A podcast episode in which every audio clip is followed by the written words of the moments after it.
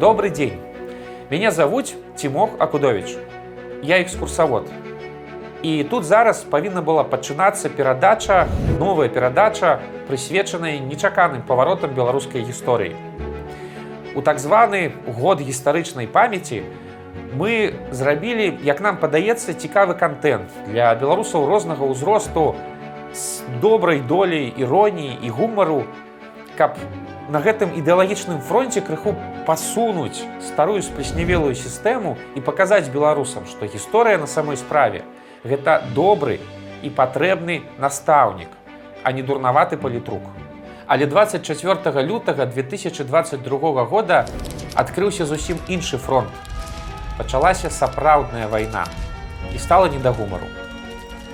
Таму мы вырашылі адкласці нашу перадачу да мірных часоў і зрабіць цыкл кароткіх перадач пра гісторыю Украіны, якая зараз б'ецца за сваю незалежнасць. Пра гістарычныя сувязі паміж нашымі народамі. І пра тое, чаму змаганне за праўду Украіны цяпер гэта наша агульнае змаганне.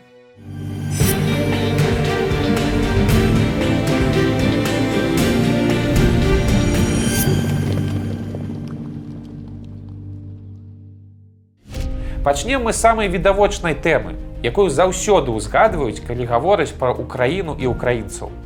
Прычым досыць часта гавораць з лёгкай іроніі, з долей гумару. Але зараз так ужо не будзе. Сёння пагаворым з вами пра казацтва. Скуль узялося слова казак, гісторыкі спрачаюцца ўжо на поўна 300годдзі. Але на сённяшні дзень падаецца большасць пагадзілася, што яно мае цюрскае паходжанне і абазначае вольны чалавек. На пытанне, хто такі казак? Прафесійныя гісторыкі таксама могуць адказваць вельмі доўга і нудна, бо тут ёсць шмат тэорый і фармулёвак. Але большасць пагаджаецца з адным. Казак гэта чалавек, які выбраў свабоду. Свабоду ад закона, свабоду ад пана ці баярына, свабоду ад царквы, зрэшты нават свабоду ад правілаў грамадства і дзе можна знайсці такую свабоду. Відавочна, у нейкім месцы, дзе не сустрэнеш ні баяраў паноў, ні князёў, ні метрапалітаў. Нейкае месца максімальна аддаленае ад вялікіх тагачасных цэнтраў. Для тысяч людзей з нашага рэгіёна такім месцам стала дзікае поле, вялізныя тэрыторыі на поўнач ад чорнага мора.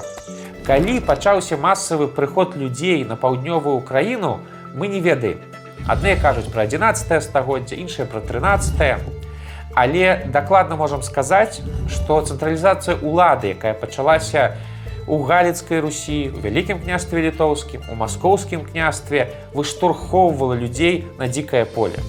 Ну бо проста не любяць вольналюбівыя людзі цэнтралізацыі. Зрэшты, хапала і тых, хто хаваўся ў стэпах ад справядлівага пакарання ў сябе на радзіме. Дзікае поле прымала ўсіх.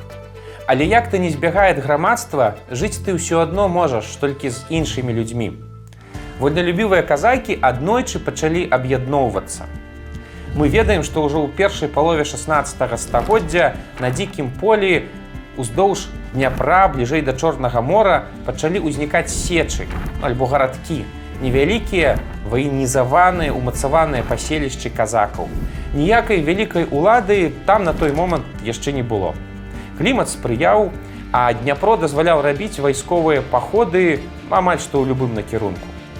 І гэта было важна, Таму што калі свабодныя людзі збіраюцца разам, яны не супраці паваяваць. Ёсць у свабодных людзей пэўная сімпатыя да гэтай справы. У сярэдзіне 16 стагоддзя усе гэтыя маленькія гарадкі пачалі аб'ядноўвацца ў адну вялікую сеч, якая атрымала назву запорожская запорожская тому что галоўная крэпасць казакоў стаяла за парогамі у нізоўях дняпра. За парогамі значыцца запорожская. Что прымусіла казакоў аб'ядноўвацца у одну вялікую сеч тут есть шмат прычын але мы назовем две асноўныя.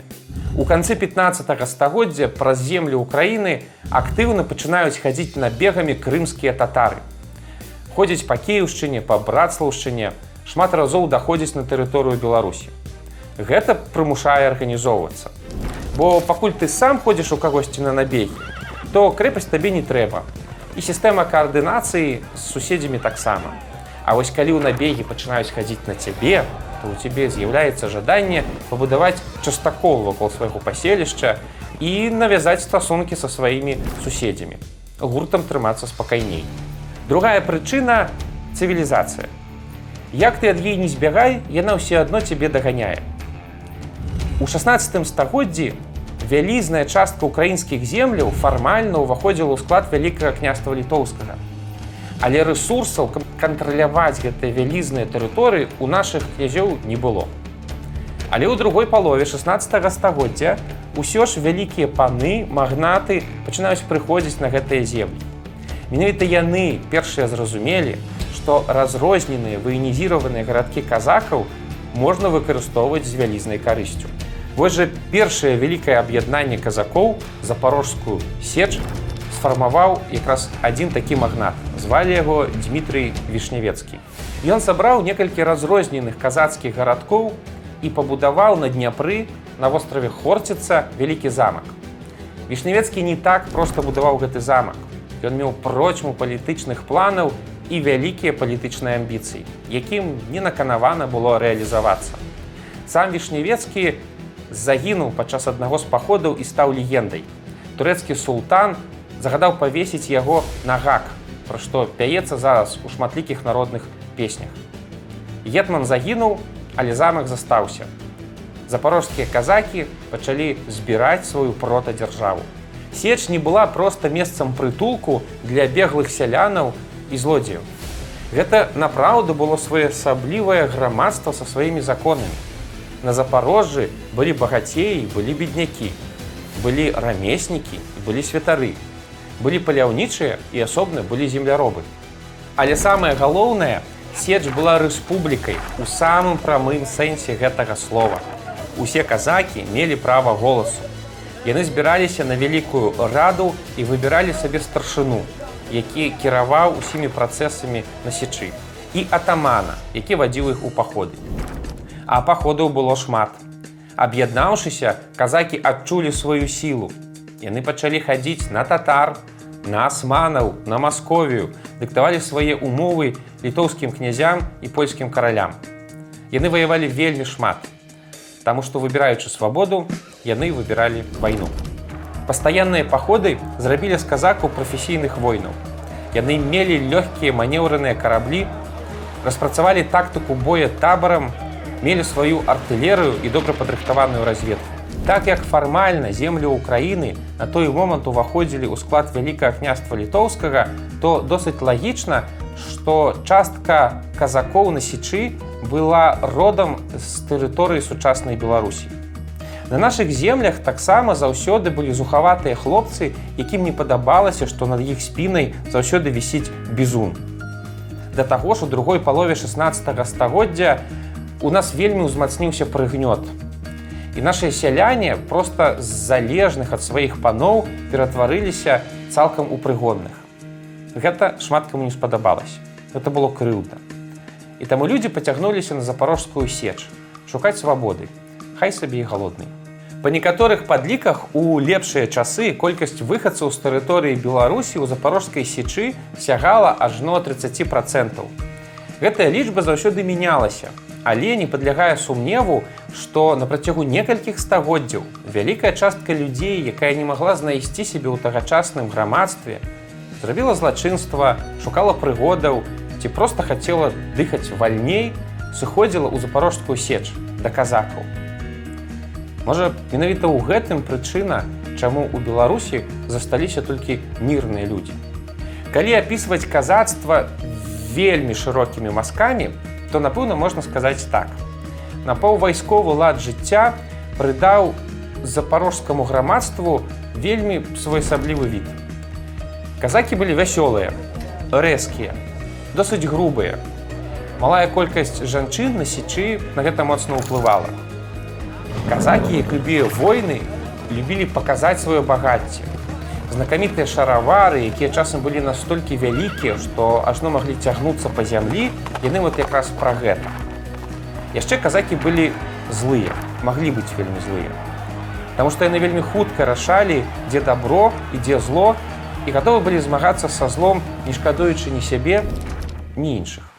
У канцы 16 стагоддзя казацтва раптам аказалася абаронцаю украінскага народу у змаганні з рэлігійнай уніяй і ў барацьбе з новымі гаспадарамі, якія прыязджалі з кароны польскай. Пачалося крывавае і зацятае супрацьстаянне, якое цягнулася больш за стагоддзя і па выніку каштавала незалежнасці усім грамадствам нашага рэгіёна. Дарэчы, у нашым фальклоры, нягледзячы на шматлікія ўнутраныя войны і змены сэнсаў, казак назаўсёды застаўся зухаватым хлопцам, які любіць рызыкаваць, любіць свабоду і любіць сваволіць, часам не да канца разумеючы межы гэтага свавольства. Гэта вельмі прыгожая песня. Аднойчы мы абавязкова іх все разам заспяваем. Ідэі і дух казацтва моцна заселі ва украінскай нацыі, нягледзячы на тое, што запорожская сеч знікла ўжо 200 год назад.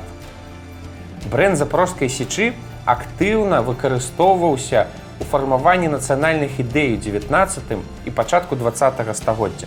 Што праўда, у другой палове два стагоддзя ў ССР вобраз казака моцна здрабнеў і пераехаў у мульцікі ды фільмы па гогалеўскіх казках. Ну і тое праўда, на што патрэбны гэты смешны персанаж у шараварах з дзівацкім чубам на галаве у 21 стагоддзі. Толькі для таго, каб турыстаў весяліць. Але здарылася нечаканае. 21 стагоддзе вярнула старыя казацкія прынцыпы на зямлю. Бо пачалася вайна. І ўкраінцы зноўку сталі такімі ж, як і раней рашучымі, упартымі і злымі.